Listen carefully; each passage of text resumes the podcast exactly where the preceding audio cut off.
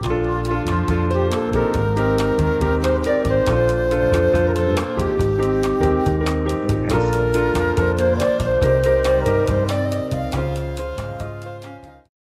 大家好，我们是兽医，好想告诉你，我是兽医师温 A，是兽医师医生。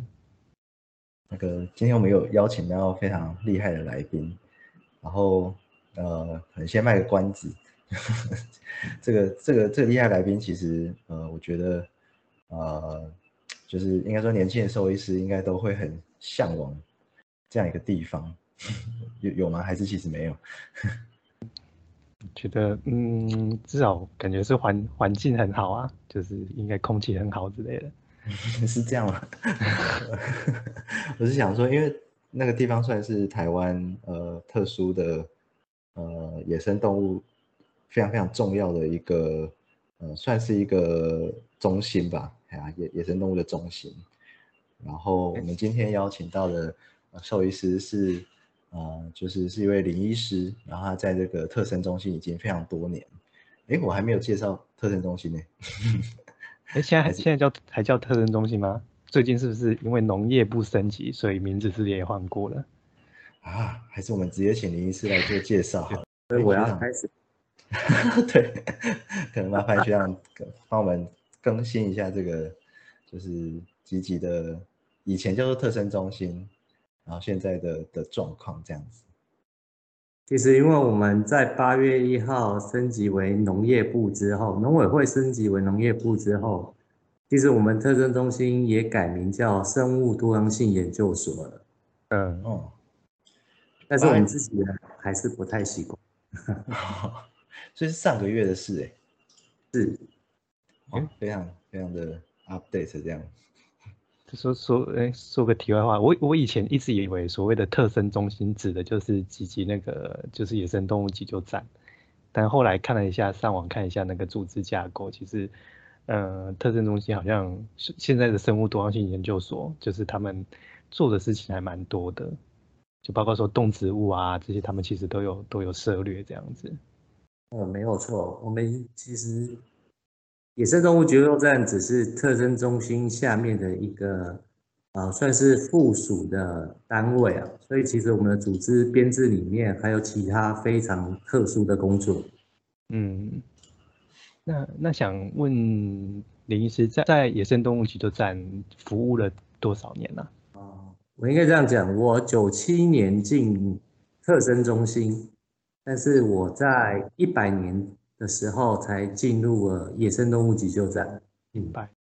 因为我我后来想了一下，我们在大学时期有去，我不知道我不知道文医师有没有跟我们一起去，但是我我印象中有某一年暑假，我们就是我们班上的人就揪一揪去那个基地。哎，明明就有，哎，你有去啊？有，好不好？我们一起去的哦。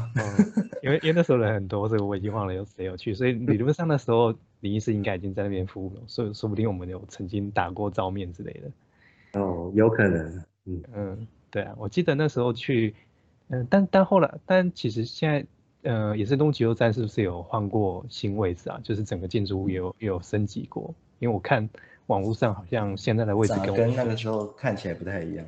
对啊，现在看起来整个很高级。嗯。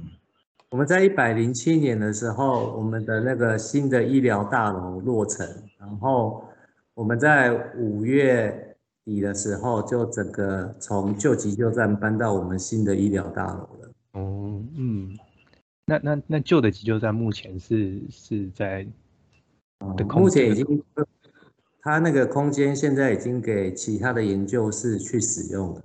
哦哦哦，嗯。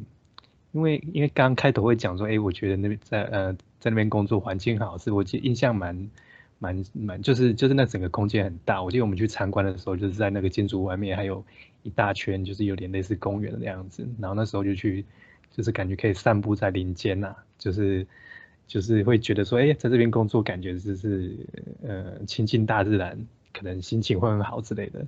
你是有这样觉得吗？就是在那边。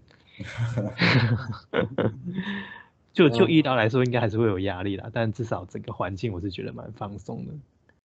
其实我们的园区里面啊，有一个生态园区，然后它是种植了全台中低海拔的一些特有的植物，所以其实喜欢植物的人在这里面可以非常引咎在那个环境里啊。所以呃，所以应该是说，之所以会需要种那些植物，应该是也有一些植物相关的研究在那边进行。我们会去收集全台的一些特有的海湾的植物啊。嗯，然后适合在这个海拔种植的，我们会把它带回来做管理。哦，嗯，所以所以就是动动植物的保育，就就一起进行这样子。域外保育是这样吗？那个算是吗？呃，如果是以植物来讲的话是啊，但是动物我们并没有进行域外保育啊。嗯嗯，了解。感觉都主要都是旧伤那那，我记得那个时候去看到好多菱角受，就是受伤的菱角小小，对啊对啊。哦，我好像还有一只就是就是断了一只脚的的那个穿山甲。我今天我今天去翻一下那个脸书的照片，就是看到就是有那时候拍菱角笑跟穿山甲这样子。嗯嗯嗯，在那个时期的穿山甲确实很多是因为非法狩猎之后受伤送进来的。嗯，所以那时候。很多断脚的，哎，没有错。那那那想问一下，就是就是野生动物急救站啊，是是所有的动物都都会救治吗？还是有比如说限定是野生动物或保育类动物之类的？其实我们的救伤原则非常的清楚啊，我们是只接受台湾原生种的野生动物而已。嗯，所以所以。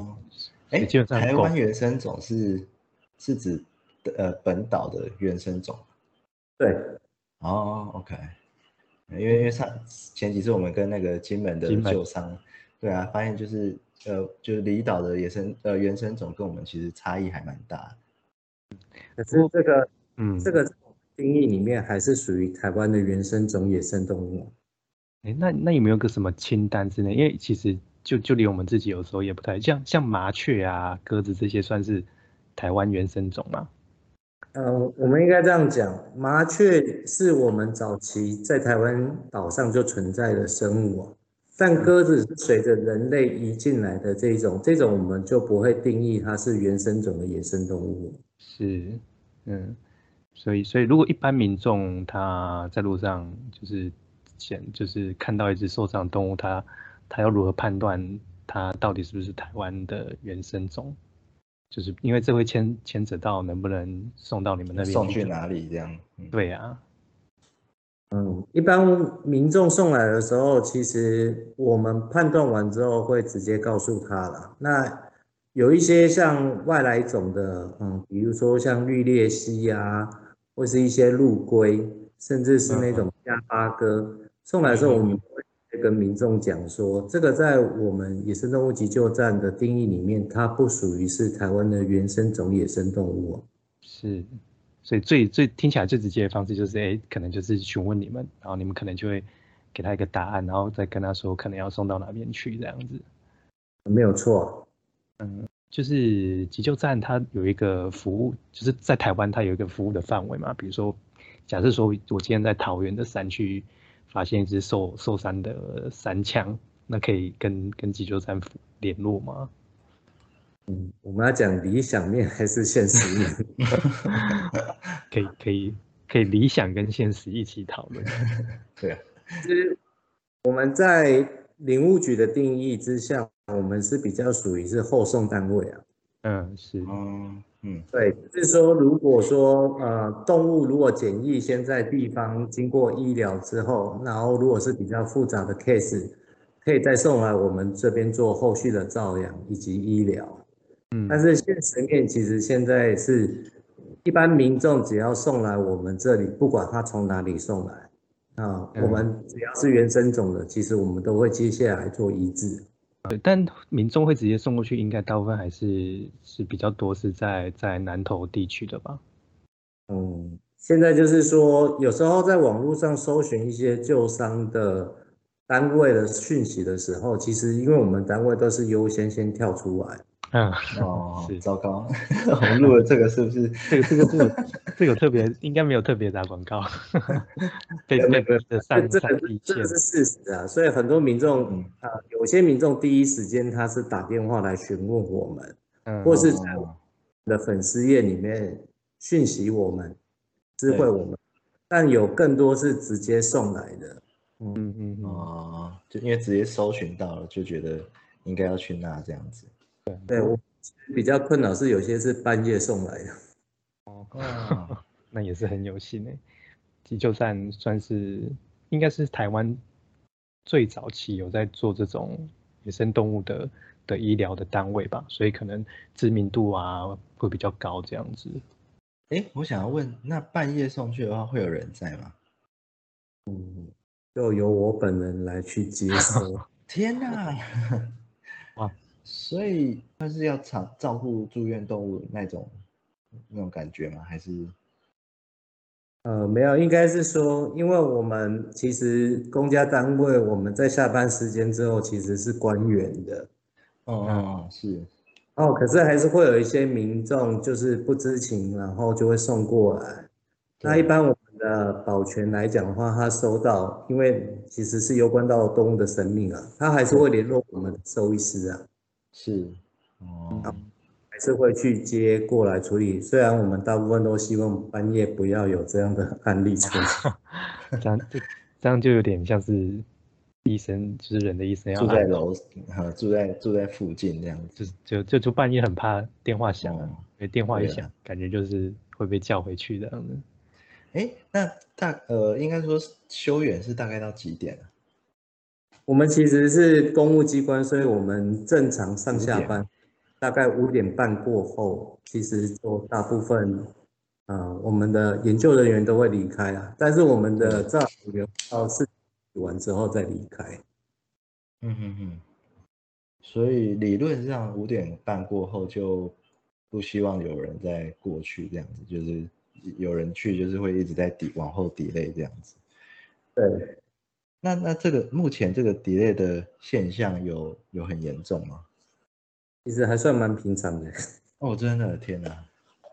哇，那最最远有从哪边去的？因为因为感觉，毕竟要要大老远跑去，也也是要动物的状况有办法有办法撑到旧伤站那边。嗯，其实有收过像从台北啊，或是从高雄送来的。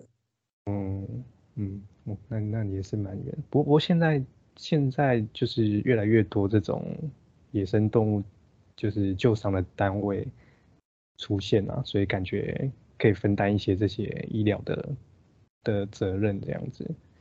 嗯因为像像野湾就是在东部那边成立嘛，所以现在有很就是基本上东部的的动物可能第一线可以先送到野湾那边去。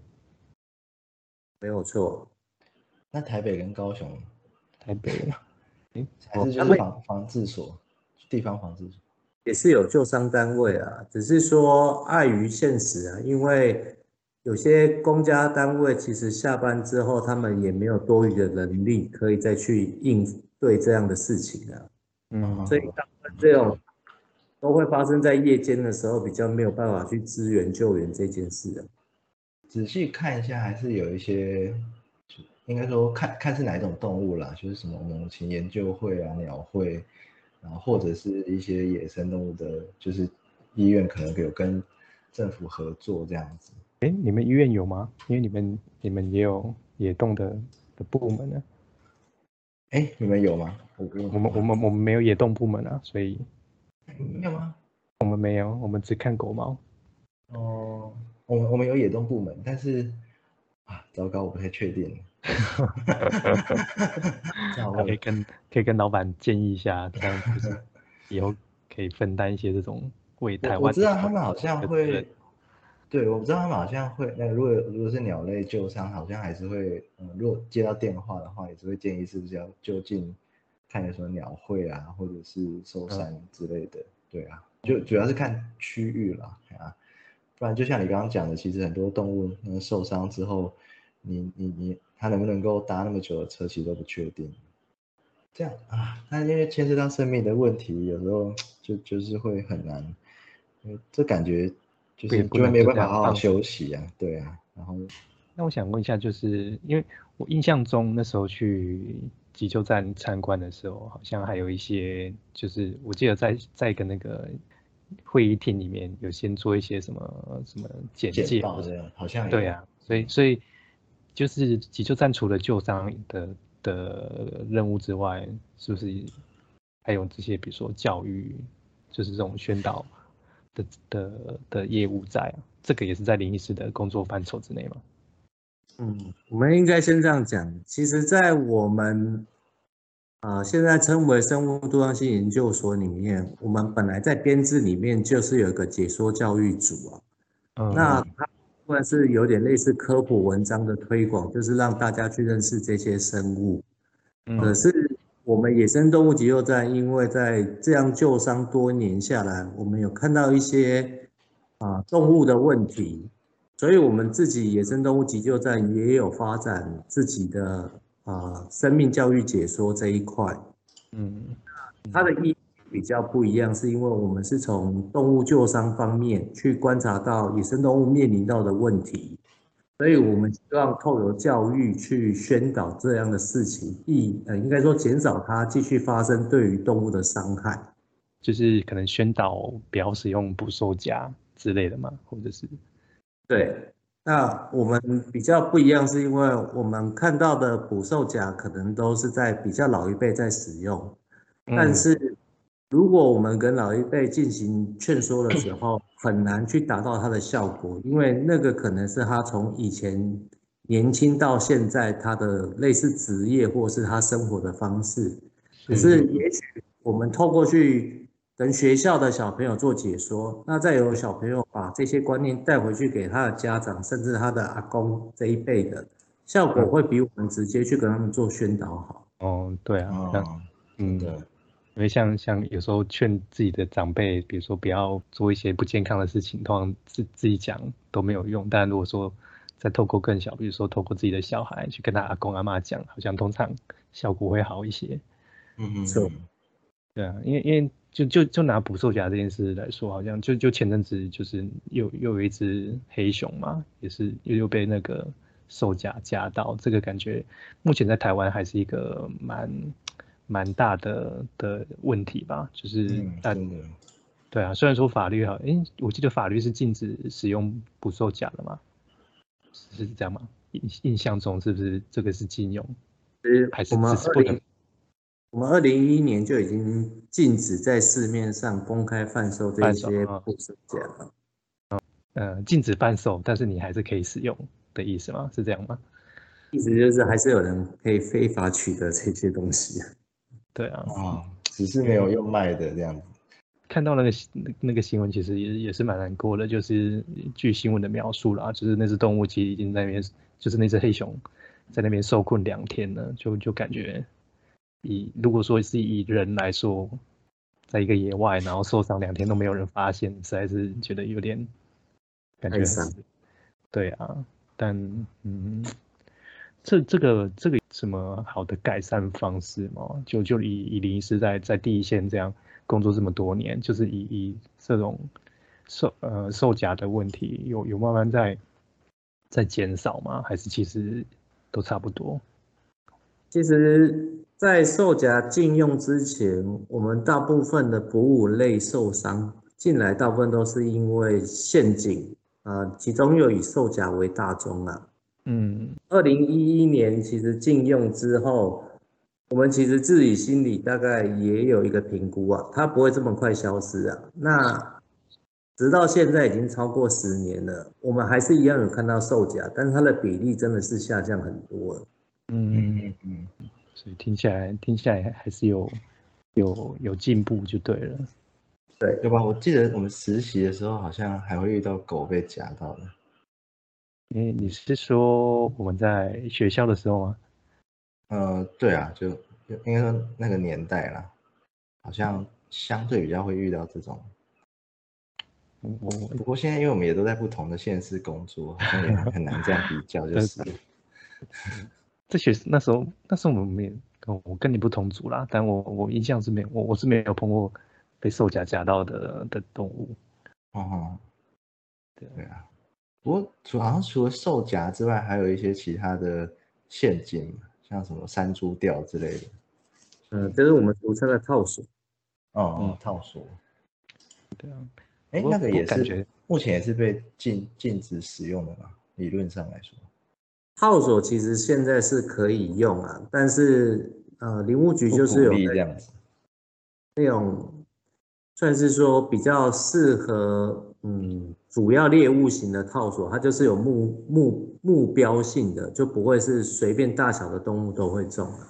哦哦啊哦，，所以之前黑熊是不是也被钓过？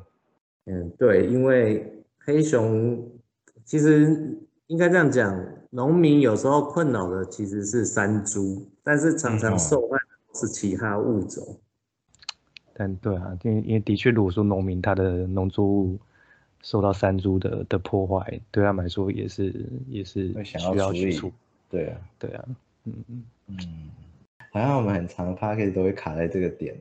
对啊，像上次那个讲那个金鱼的也是，哦，嗯讲对啊，就是那个呃海豚搁浅的原因，其实很多都是跟鱼哦混货对这样，对渔业混货有关啊，好像就是会牵涉到呃农业啊，或者是渔渔牧业的一些生活这样子。不会啊，因为有一些，其实我们应该这样讲啊，呃，很多在山区的动物，或是甚至在海里的这些动物，其实大部分发生受伤的时候，我们大概都可以归类为人兽冲突的一种。嗯，当当人兽有冲突，我我觉得啦，就以目前的的的状态来说，可能还是会以以人的观点去，就就假如说好了，这个这个农民已经在这边耕作很多年了，那那如果说有最近就是他的周遭可能山猪突然变多，他不可能就就离开他的的家园嘛，所以一定是会会想要优先去处理那个山猪啊，对啊，对就还是感觉最终还是会以人人的位置来思考如何去处理这个冲突这样子。其实现在林务局有在推动一个生态补偿机制啊，嗯，那它其实就是说，当你农作物受损的时候，你可以通报，那政府会给一定的协助，然后包括去驱离这些动物，或是给一些加强的防护措施，啊，尽量减少这些野生动物受到伤害，同时可以保障农民的农作物。嗯哦，这听起来，哎，之前那个之前那个石斛去去咬去咬农民的鸡，好像是不是也就是采取类似的做法？就就感觉是一个蛮蛮能呃，相对来说是可以可以同时顾及双就是人野生动物跟人人的经济行为的做法，就以这个这个制度来说，呃，没有错，因为之前农民其实如果政府没有介入的话啦，因为农民很介意的是损失啊，嗯，所以嗯，合理。从去减少农民损失这一块出发点来讲的话，农民比较能去接受跟野生动物共存这件事啊。早期很多人都会反映说，他的鸡舍是被石虎吃掉，可是是据我们自己在野外的调查里面，其实很多都不是石虎做啊造成的啊，它很多是狗或猫去吃，尤其是山哦被邻居吃，其他体型没有比石虎小啊。那所以这个补偿其实分两方面啊，一个就是说，一旦危害发生的时候，它通报，那我们政府单位会去架红外线相机去看。那如果确定是石虎造成的危害，那我们会对于鸡舍做一定的补偿。那同时来讲，我们也会去加强那些农舍周边，就是它养鸡场周边的那些防护措施。那当然，这个不是说完全的免费，是农民也必须要付出，因为在养殖里面来讲，它本来就是要付出一定的成本的。是是，嗯嗯，听起来蛮合理的。可是呃，所以说如果红外线相机照到一堆山猪，那可能就不会有这个补助，这样吗？应应该是是会有啊，嗯哦哦，就是就不不一样的补助这样子。对，哦，原来如此。